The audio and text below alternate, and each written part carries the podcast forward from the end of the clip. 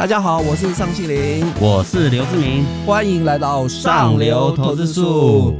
在这里先祝福大家二零二二新年快乐。那志明哥，我们今天要讲的主题是电动车黑科技，所以二零二二年电动车会不会持续的大爆发？那有哪些黑科技我们要注意的？主要是观察，其实去年车市因为缺晶片的关系嘛，对，大家预估可能少掉了五百万台到八百万台的销售量，那个产值是很大。那看起来今年那个汽车晶片缺货的状态，应该是会慢慢的获得解决，获得解决。嗯、那看起来景气的复苏也是朝正向的方向走嘛，哈，车市这部分应该往上走的机会是蛮高的。对，那如果回温的话，其实不管是是电动车，你新买的车子其实就是新车、智慧车了。那这部分它就会有充满了蛮多的商机。目前来看，现在的一个新的发展重点在那个智慧座舱，比如说鸿海啊，它最近有跟国外一家厂商合作嘛，投资八千万美金，就是为了研发这个智慧座舱。那大家都会把未来汽车的发展放在这一块。那我觉得今年。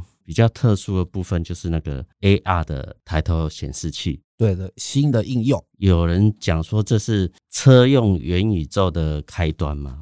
那我觉得这也有可能，因为我们有去观察，像苹果，它在申请那个专利的部分，其实它也有把这部分的 AR 台湾显示器的技术开始申请专利。大家估苹果的汽车可能在二零二四或二零二五有可能推出，那这方面的那个运用就会真正运用在车子的这个领域。那目前看起来，其实。国外的像宾士跟福斯，其实也已经有这个 AR 抬头显示器的运用，那将来会更多。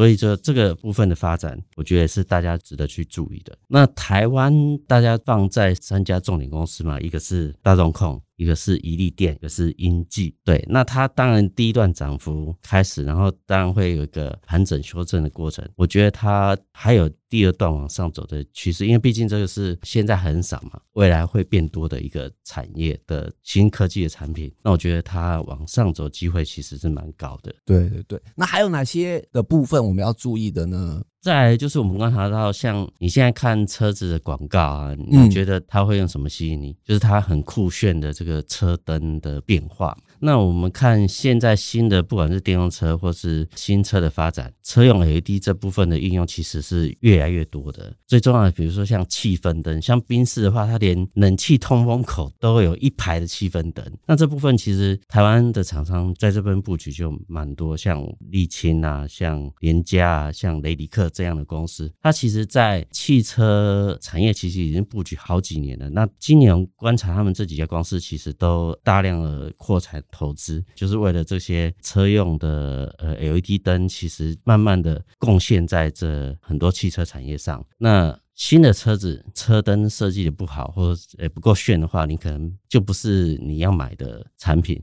所以说，新车的这个流行风潮在车灯的变化，其实是很大一个商机啊。那我觉得这部分也是大家可以特别注意的，因为毕竟台湾这些厂商在这个领域已经布局了好几年，也是大家特别值得注意的今年不错的产业。其实简单来讲，就是 LED 现在从手机里面就开始导入到车用里面了。应该是说从照明啊，从那个照明、对路灯啊，啊，现在在车用部分会慢慢的成长。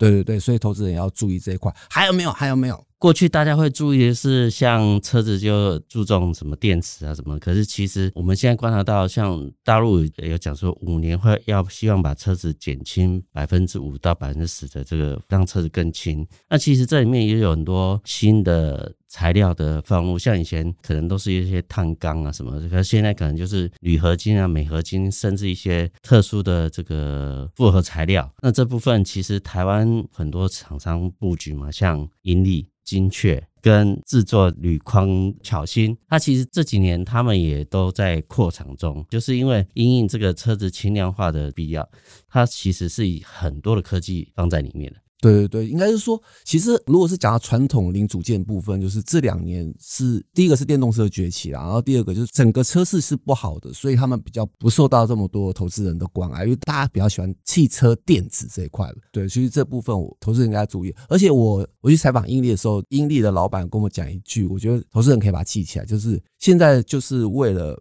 轻量化嘛，所以只要是减少一公斤，就可以多卖十五美元。是他们终极的目的就是要轻量化，所以应该会贡献他们蛮多的获利营收的。其实主要也是跟特斯拉关系，因为特斯拉的应该说往电动车走的话，电池实在太重了。那你如何要解决这个问题，就是要整体结构要轻量。所以这部分投资人可以密切注意，因为目前都处于在低档的状态哦。接下来还有什么要注意的黑科技？其实还有在像车用的第三代半导体这方面的运用了。那其实很简单，其实它也是一个轻量化的概念，甚至是晶片效率的一些提升、呃、提升。对，提升。那为什么就是你如果用那个第三代半导体制造的这个零组件的话，大概会比过去的零组件少的大概五分之一。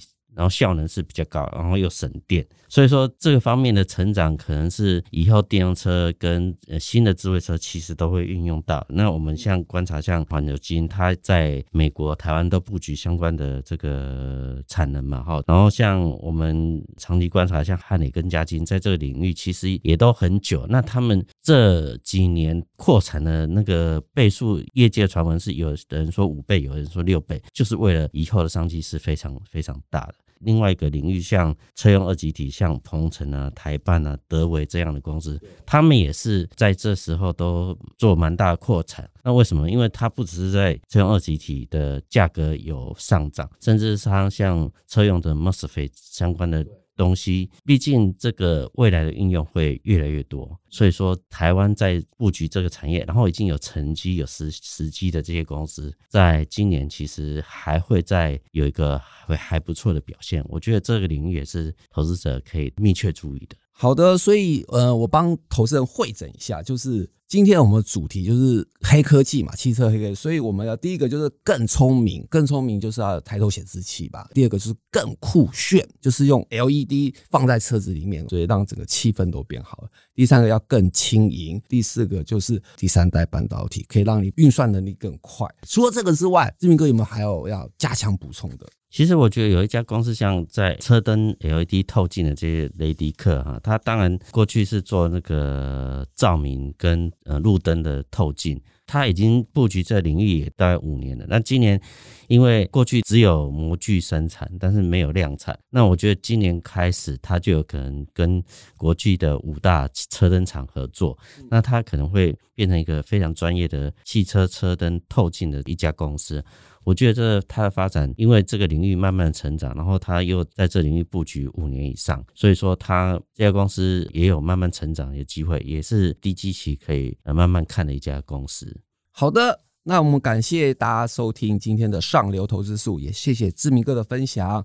YouTube 的观众朋友，请记得按赞、订阅、加分享；Podcast 的听众朋友，请记得打五颗星，还有留言给我们哦。我们下次见，拜拜，拜拜。